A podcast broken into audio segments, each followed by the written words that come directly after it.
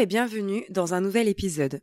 J'espère que tu vas bien. Moi ça va, je sors d'une crève interminable et j'espère que ça va pas trop trop s'entendre dans ma voix. Si c'est le cas et si c'est assez désagréable, j'en suis vraiment désolée. J'ai fait tout pour enregistrer cet épisode au dernier moment dans l'espoir de récupérer ma voix. Donc vraiment, je m'excuse par avance de cette voix de clown. Une petite parenthèse aussi, j'ai décidé dès cet épisode d'essayer d'utiliser le tutoiement pour arrêter d'utiliser vous à un endroit, tu à un autre. Je finis par m'y perdre. Après, je promets pas qu'il y ait pas quelques ratés, je vais essayer de faire comme je peux. Hein. Voilà. Donc aujourd'hui, on se retrouve pour parler budget, pour parler argent. Bouh Quel vilain mot Non, plus sérieusement, euh, l'argent, ça peut être un sujet délicat et je le comprends, mais je trouve aussi qu'il est important d'en parler. Je trouve qu'en France, c'est un petit peu encore euh, trop tabou à mon goût. Et de toute façon, aucun euh, jugement ne sera fait sur ta façon de faire. Moi, je pars toujours du principe que chacun fait de son mieux. Et cet épisode, il est vraiment pas là pour te faire te sentir mal. Comme d'habitude, c'est vraiment pour te donner un peu d'inspiration et quelques pistes qui j'espère t'apporteront de l'aide pour maîtriser ton budget et surtout réaliser tes projets, tes rêves, tes envies, qu'elles soient grandes ou petites, parce que tout compte. Donc, à toi de voir ce que tu peux faire ou non à l'instant T en fonction de ta situation. Quelles sont les premières étapes par lesquelles passer avant la mise en place de ton budget? Concrètement, comment tu peux faire ton budget mensuel, je te partagerai ma façon de faire le mien et je te délivrerai des premières astuces pour économiser dans ton quotidien. L'unique but, c'est vraiment de t'aider à mettre ton budget au service de tes projets, au service de ta vie, et c'est vraiment l'empêcher le plus possible de plomber ton quotidien. Donc si cet épisode te plaît, n'hésite pas à t'abonner au podcast et à en parler autour de toi ça pourra sûrement inspirer d'autres personnes qui ont besoin de mettre un petit peu d'ordre dans leur budget. Si tu écoutes le podcast sur Apple Podcast, n'hésite pas à laisser un avis, ça me ferait vraiment hyper plaisir de le lire au début d'un nouvel épisode. Avant de rentrer dans le vif du sujet, ça me semblait important de te parler très brièvement de ma situation. Parce que dans cet épisode, je me base sur ma façon à moi de faire un budget. Je vais pas aller m'inventer une vie et te parler de choses que je ne connais pas ou que je ne maîtrise pas, et très certainement que ma façon de faire ne conviendra pas forcément à tout le monde. Donc, j'ai un conjoint qui est salarié dans une entreprise où le salaire n'est pas le même tous les mois. En gros, il y a une période à peu près de six mois où il va toucher un salaire que je vais dire un salaire haut, et pendant les six autres mois, le salaire va être plus bas. Pour schématiser, pour que ce soit euh, clair et, compréhensible, on va se tabler sur une moyenne annuelle de 2000 euros par mois dans sa poche. Je sais jamais trop le net, le brut, je crois que c'est le net. Voilà. Ce qui touche euh, à la fin du mois. Moi, je suis un bébé entrepreneur, puisque j'ai créé mon entreprise en mai 2022. Je possède un chiffre d'affaires mais il est aujourd'hui encore insuffisant pour me dégager un salaire et de toute façon je préfère commencer par me créer une petite trésorerie. Je touche une pension alimentaire pour mon fils qui est de 240 euros et concrètement du coup on vit à trois donc c'est-à-dire deux adultes et un enfant sur un seul salaire. En gros on vit à trois sur 2240 euros. On ne perçoit aucune aide à ce jour on n'est pas éligible pour quelques aides que ce soit. Au niveau de notre localisation, on vit dans une campagne en Normandie. Nos activités principales se font à proximité de notre domicile, nos sorties, nos courses, euh, le boulot de mon chéri, etc., etc. Mais bien sûr, il nous arrive aussi plus ponctuellement de bouger euh, un peu plus loin de chez nous à une heure de route globalement, parce que euh, par rapport à où, vit, où vivent pardon nos parents, nos grands-parents. Mais dans ces cas-là, on essaye aussi de euh, mutualiser les, trajets, je vous en reparlerai. ça, c'est un peu pour te poser notre situation euh, financière, parce que c'est possible que ta situation très probablement n'est pas la même que la mienne. Peut-être que tu n'as pas d'enfants ou pas le même nombre d'enfants. Peut-être que tu vis dans un endroit où le coût de la vie va être plus cher, je pense notamment sur la capitale, etc. Et du coup, s'il y a des choses pour toi que je vais dire dans cet épisode que tu penses que c'est impossible à mettre en place en fonction de ta situation, eh ben c'est tout à fait ok. Chaque situation est unique, donc c'est pour ça que ça me tenait à cœur de faire cette petite parenthèse. On va maintenant rentrer un peu plus dans le vif du sujet, après tout ce blabla. si tu as écouté les épisodes précédents, ce que je vais te dire ne va pas t'étonner. Je fais toujours à ma sauce un micmac de plusieurs méthodes que je me suis appropriées en fonction de notre vie. Et c'est d'ailleurs pour ça que je te bassine avec ça, avec le fait de prendre ce qui t'intéresse et de faire en fonction de toi. Oui, oui, je vais le répéter, je pense, peut-être dans tous les épisodes. Mais avant de te présenter notre façon de faire du quotidien, il y a quelques étapes préalables par lesquelles nous sommes passés. La première chose que je te conseille, c'est de mettre le nez dans tes dépenses avec les trois ou quatre derniers relevés bancaires. En fait, le but, ça va être de surligner toutes tes dépenses avec des couleurs différentes pour pouvoir en faire des catégories. Ça va permettre de faire ressortir tes pôles de dépenses et ça va être plus facile pour les trier. Le but étant de définir tes dépenses qui sont obligatoires, vitales, non négociables. Par exemple, le loyer, l'électricité, l'eau, l'alimentation, le carburant, les assurances. Alors attention, petit point euh, de précision concernant les assurances. Parfois, il y a besoin de faire un, tri dans ça, on va y venir. Et pour ces dépenses obligatoires, la petite chose qui est un petit peu euh, rébarbative à faire, c'est d'essayer de faire baisser ses dépenses dans la mesure du possible. C'est une étape chiante, clairement, hein, je vais pas te mentir. mais il y a des économies à réaliser. Donc, comparer la concurrence, essayer de baisser tout ça. Ensuite, il va falloir aussi catégoriser toutes les dépenses un peu plus facultative. Exemple, les restaurants, le shopping, les loisirs, les vacances, les vêtements, etc., etc.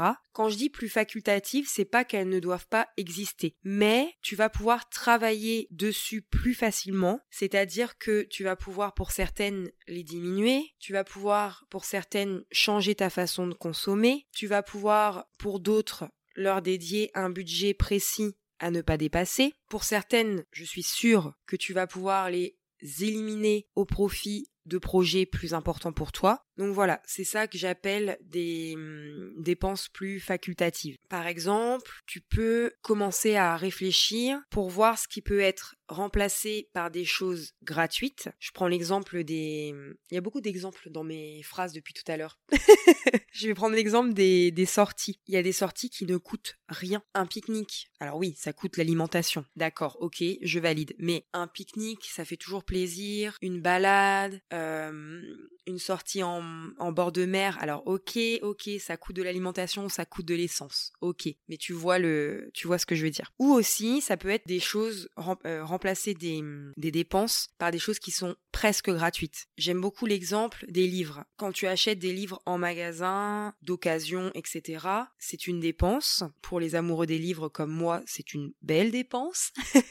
mais tu peux t'inscrire à la médiathèque ça revient beaucoup, hein. c'est très euh, vintage d'aller à la bibliothèque, mais euh, mais ça revient beaucoup. Moi, je c'est vraiment un souhait que j'ai de terminer, de réduire drastiquement ma pile à lire. J'ai la médiathèque à 5 minutes de chez moi qui propose un abonnement annuel à 10 euros. 10 euros. Je vous assure que c'est le prix d'un gros livre, même pas. Après, tu peux voir aussi euh, les dépenses doublons qui peuvent être supprimés. Le premier exemple qui me vient en tête, c'est les abonnements en streaming. Est-ce que tu as besoin d'avoir Netflix, Disney+, Amazon Prime, etc., etc. En même temps, en fait. Parce que, typiquement, moi, j'avais à une époque Disney+, et Netflix. Et pour le moment, j'ai décidé de ne garder que Netflix. Et quand j'en aurai marre ou quand j'aurai euh, vite fait euh, le tour euh, de ce qu'il y a à voir, même s'il y aura toujours à voir, je me désabonnerai de Netflix et je m'abonnerai par exemple à Disney ⁇ mais en tout cas je ne garderai en même temps qu'un seul abonnement de streaming. Parce que honnêtement on n'a pas le temps de euh, regarder tout. J'ai déjà pas le temps de regarder tout ce que je veux regarder sur Netflix. Donc pourquoi continuer à payer des 10, 15, 20 euros dans le vide? Autant, voilà, c'est facile aujourd'hui de se désabonner, de se réabonner, il n'y a pas d'engagement spécialement, etc. Sauf si vous prenez des prix annuels bien sûr, mais voilà, En fait, le but de tout ça, c'est qu'il faut vraiment tout décortiquer une bonne fois pour toutes, même si c'est pas l'étape la plus fun. Après, lorsque tu auras ton budget qui roulera, il y aura beaucoup moins à se soucier, fais-moi confiance. et puis parfois, de voir comme ça toutes tes dépenses, de prendre le temps de les catégoriser, etc., et bah tu vas recevoir un petit électrochoc. Et ça peut que faire du bien de voir où va son argent, ce qu'on perd souvent, et euh, on reconnaît plus facilement où on doit aller pour y remédier dans quel poste les dépenses sont vraiment euh, faramineuses, et bah on voit euh, plus facilement où est-ce qu'il faut qu'on aille travailler tout ça.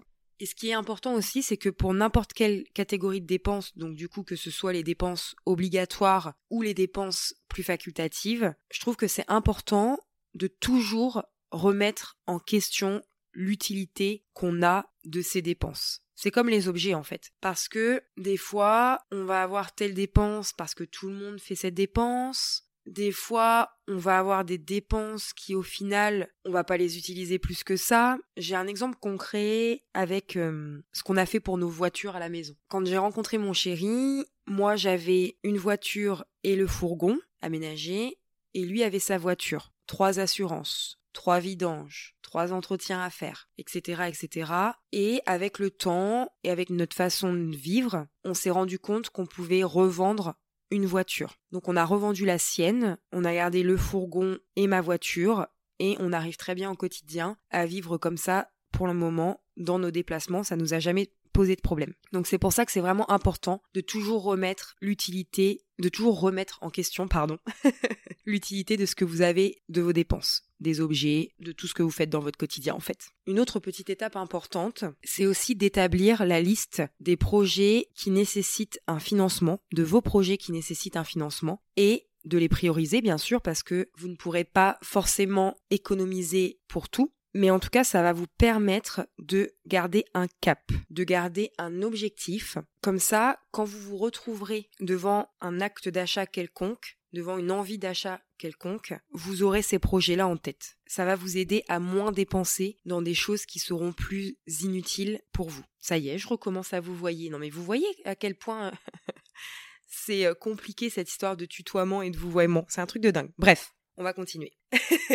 je voulais faire un petit disclaimer sur les dettes et les crédits divers. Si aujourd'hui tu es endetté, ou en tout cas si tu as pas mal de, crédits euh, sur le dos, c'est pas du tout un jugement de ma part, mais je sais qu'il y a des personnes qui sont dans cette situation. Ce n'est pas mon domaine d'expertise parce que je n'en ai jamais eu de dette ou de crédit euh, divers. Les seuls crédits que j'ai eus dans ma vie, c'est ma maison quand j'étais propriétaire et ma voiture qui aujourd'hui n'a plus de mensualité à rembourser. J'utilise jamais mon découvert car j'ai toujours fait un budget et j'ai toujours eu une épargne de secours qui m'appartient, que je me suis créée moi-même, et je ne fais pas de crédit à la consommation. Donc, je ne préfère pas spécialement m'aventurer à te donner des conseils sur des choses que je ne maîtrise pas. Et tout de suite, quand je te parle de ce sujet des dettes et des crédits euh, divers, j'ai euh, deux ressources qui me viennent à l'esprit. Il y a euh, Vicky Payer de la chaîne YouTube et du blog Vivre avec moi, et Anna de la petite budgéteuse qui, je sais, sont passées par là. Donc je vous mettrai les liens en description parce que si c'est votre cas, ces nanas-là, ce sont vraiment des, mines de, conseils à ce sujet. Et justement, pour faire un petit focus euh, sur l'épargne de secours, il est important aussi à ce stade que tu réfléchisses à euh, avoir une épargne de secours, c'est-à-dire que c'est une épargne qui sera là pour te soutenir en cas de grosses dépenses imprévues, tu sais les, les pépins euh, de la vie, etc qui peuvent arriver. Exemple, euh, ta machine à laver qui te lâche, exemple, un truc de ta voiture qui te lâche ou ta voiture tout court, je ne sais pas. En tout cas, voilà, tous ces gros euh, soucis qui ne sont pas forcément prévisibles, et eh bah on essaye de pallier ça avec une épargne de secours. En ce qui concerne le montant, je trouve que c'est propre à chacun euh, et puis aussi en fonction de tes capacités d'épargne à l'heure actuelle. Nous, je sais que on a euh, chacun une épargne de 3000 euros de côté, donc 6 000 euros. Pour l'instant, ça nous paraît assez correct comme montant. Voilà, après, le but, c'est vraiment que tu définisses le montant euh, de cette épargne de, secours. Et au moins, le jour où tu as un pépin imprévu, et eh ben, c'est là-dedans que tu vas aller taper. C'est pas dans ton découvert et c'est pas dans un, crédit, etc.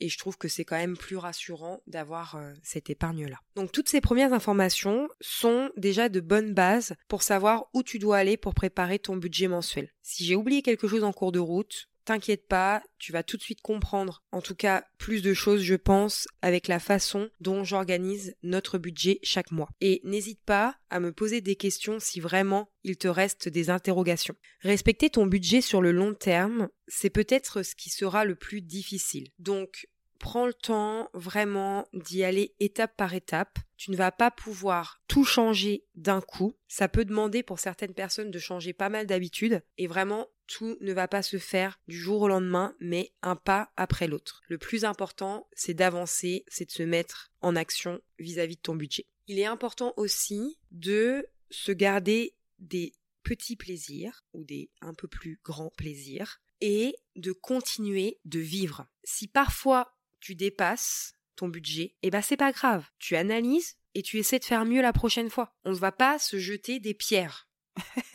J'aime bien vraiment travailler pour du long terme, pour quelque chose qui tiendra la route, et tu verras au fil des mois, au fil des années, tu finiras par ne plus y penser parce que ce sera ancré dans ton quotidien. Le but c'est pas d'aller euh, hyper vite et de pas tenir sur la, durée, ça a pour moi aucun intérêt. Et la dernière petite chose que je voulais dire, c'est important si tu vis en couple de communiquer avec ton conjoint sur le sujet. Que vous ayez euh, des comptes séparer ou non, un compte commun, etc., euh, etc., peu importe votre situation financière, c'est vraiment important de communiquer avec ton conjoint pour savoir, pour répartir les dépenses, pour être bien sûr que vous êtes sur la même longueur d'onde. Tu vois, par exemple, chez nous, on adore se faire des cadeaux, on adore faire plaisir à l'autre, etc.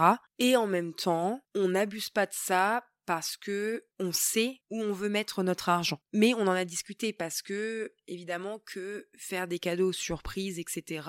Faut que ça soit en adéquation avec le budget qu'on met en place. Donc vraiment communiquer avec son conjoint, limite voilà euh, faire cet exercice de, de fouinage, de fouiner dans vos comptes ensemble, euh, mais en tout cas communiquer. Vraiment, c'est hyper important de communiquer avec son conjoint sur n'importe quel sujet de la vie d'ailleurs. Comment je fais notre budget concrètement chaque mois? Je t'ai créé, à l'occasion de cet épisode, un template Notion assez simple pour débuter, pour les personnes qui sont un tout petit peu initiées à Notion. Il n'y a pas non plus besoin d'avoir de grandes connaissances, mais un petit peu de base pour l'utiliser, c'est pas mal. J'ai aussi fait un template PDF. Je vous mets tous les liens en description. Ce sont des supports qui vont t'aider à comprendre ce que je vais te dire et aussi qui pourront te servir de base pour justement ton propre budget. Donc là, je vais expliquer par rapport au template Notion, mais c'est le même principe pour le PDF, pour la version papier. Donc le premier tableau qu'on remplit, c'est le tableau des revenus. Là, on va mettre nos salaires, le solde du mois précédent, les différentes aides auxquelles on a le droit, si on a le droit à certaines aides, etc., etc. Et on va faire le total de tous nos revenus. Ensuite, on a le deuxième tableau qui est le tableau des épargnes et des projets. Donc, c'est à toi de définir tes différentes enveloppes en fonction de tes besoins et de tes envies. Par exemple, nous, on a aussi bien des enveloppes d'épargne pour ce qui est vacances, pour ce qui est des travaux de la maison, pour ce qui est l'entretien de nos voitures, le fuel qu'on paye à l'année et donc euh, on épargne chaque mois pour pouvoir payer à l'année. On a aussi une épargne autres dépenses. Donc là, c'est vraiment à toi de définir ce que tu as besoin. Si tu n'as pas encore d'épargne de secours, ça doit être ta priorité. C'est d'abord ton épargne de secours que tu vas venir remplir en fonction du montant que tu as défini avant d'aller créer tes autres épargnes. Au départ, c'est possible que tu n'aies qu'une vague idée de ce que tu peux épargner. Donc, épargne en fin de mois pour commencer et au bout de quelques mois, tu auras une meilleure idée et tu pourras commencer à épargner dès le début du mois. Je trouve que c'est vraiment hyper important de se payer en premier. Au moins, on est sûr d'épargner Mais voilà, au départ, comme tu auras pas spécialement une idée précise de ce que tu es en capacité d'épargner, fais-le en début de mois. Ça demande une certaine discipline pour bien épargner et ne pas dépenser ce qui va te rester, mais garde en tête tes objectifs et tes projets. De manière générale, c'est vraiment important d'essayer de vivre en dessous de ses moyens. Ça permet d'ailleurs d'avoir une plus grande capacité d'épargne. Pour te donner un exemple, je te disais euh, précédemment que mon conjoint, il y avait six mois où il avait des salaires plus importants et six mois où il avait des salaires un peu moins importants. Donc, pourquoi nous, on a décidé d'épargner la différence qu'il y a entre les hauts salaires et les bas salaires. Déjà parce que bah justement on a beaucoup d'épargne pour nos projets et nos besoins et ça nous permet aussi de maintenir le même train de vie toute l'année. C'est-à-dire que quand on va passer des hauts salaires aux bas salaires, on n'a pas de mauvaises surprises ou de grands écarts à surmonter au moment où les mois sont les plus bas. L'épargne, on la laisse évidemment pas sur le compte courant. Tu peux la placer sur un ou plusieurs livrets, mais il faut que ce soit des livrets où tu peux accéder à ton épargne en un simple virement d'un compte à l'autre. Parce que le jour où tu as besoin de ton argent, le but c'est de pas attendre 10 plombes pour que ce soit débloqué. Et pareil, pour l'épargne, euh, moi je me crée des enveloppes virtuelles pour m'y retrouver, ce que je te conseille de faire aussi, car au niveau de la banque,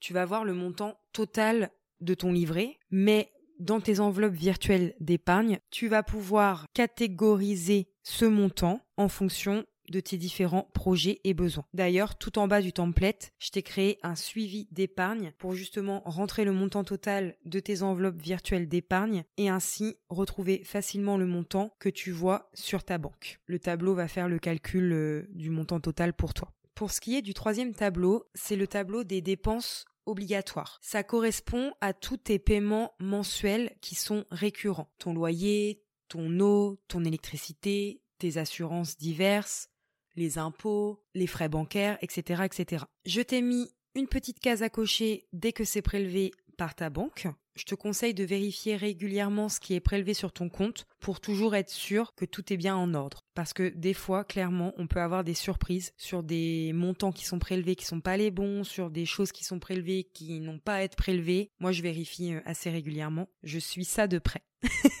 Ensuite, il y a la quatrième étape qui est les enveloppes obligatoires. Donc là, va y avoir l'alimentation, va y avoir le carburant, donc le but c'est de définir tes montants pour ces enveloppes-là en fonction de ta situation. Et pour l'alimentation, garde bien en tête de diviser le total que tu choisiras par le nombre de semaines qu'il y a dans le mois. Ça te donnera une idée de ton budget course à la semaine, si tu fais ton budget course à la semaine.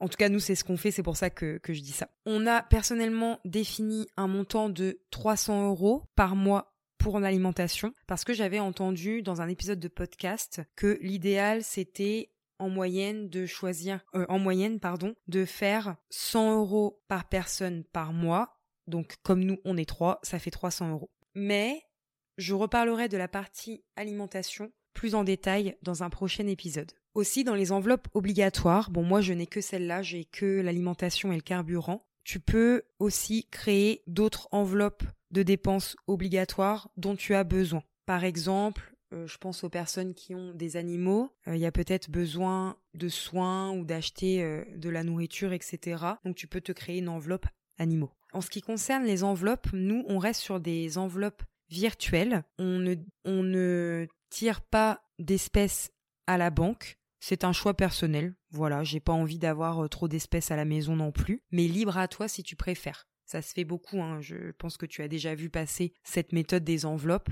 Euh, beaucoup de personnes tirent en, en espèces et puis euh, gèrent comme ça euh, leur budget. Cependant, je vais sûrement tester les espèces pour l'alimentation vers avril ou mai, notamment parce que je veux retourner au marché et que du coup c'est plus pratique d'avoir de l'espèce. Voilà, je suis comme tout le monde, je ne cesse d'expérimenter, de tester, d'ajuster à ma vie et c'est ce que tu devrais faire.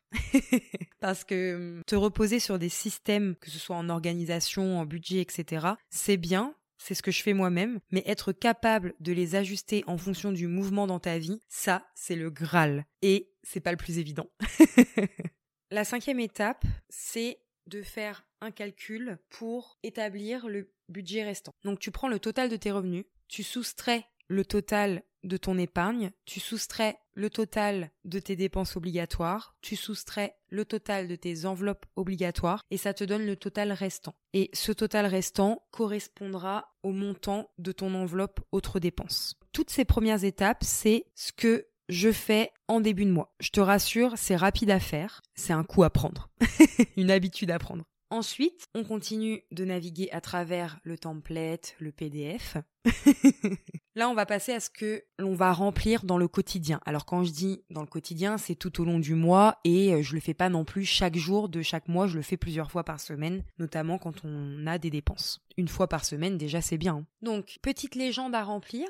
Tu regardes sur ton calendrier les différentes semaines qui composent ton mois et semaine 1 du temps au temps, semaine 2 du temps au temps, semaine 3 du temps au temps, semaine 4 du temps au temps. Comme ça, ça te fait un petit pense-bête par rapport au tableau que j'ai créé au tableau suivant. Je trouve que c'est notamment utile pour euh, ton enveloppe alimentation, pour te repérer euh, au niveau de la semaine. Après, ça reste un détail, il hein, n'y a pas de souci. Donc ensuite, on passe à l'enveloppe carburant. Là, tu vas rentrer le montant initial de ton enveloppe carburant, le montant que tu as choisi et après tu remplis chaque ligne à chaque fois que tu fais une dépense en carburant en indiquant le montant avec un moins devant pour bien que ça se déduise de ton montant initial et tu vas avoir tout en bas où c'est marqué somme, tu sais où tu en es. Et je t'ai aussi mis une petite case à cocher quand c'est prélevé au niveau de ta banque. Pour le tableau enveloppe alimentation, c'est exactement le même principe. Ensuite, tu as la dernière enveloppe qui est l'enveloppe autres dépenses. Donc là, suite au calcul qu'on a fait plus haut, c'est là que tu vas marquer le montant de ton total restant. Tu fais aussi une ligne à chaque fois que tu dépenses avec le libellé, le montant en n'oubliant pas le moins devant. Toujours au niveau de la somme, tu sais où tu en es, ça fait le calcul automatiquement. Bon, quand on le fait à la main, version papier, il va falloir que vous fassiez le calcul au fur et à mesure. Et toujours cette petite case à cocher quand c'est prélevé. C'est aussi dans cette enveloppe que tu vas pouvoir mettre tes sources de revenus qui sont pas prévues.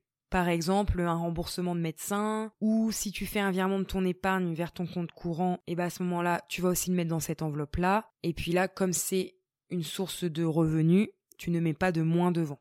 L'enveloppe autres dépenses, tu peux aussi la sous-catégoriser. Nous, on met autres dépenses pour tout le reste, pour tout ce qui n'a rien à voir avec l'alimentation ou le carburant.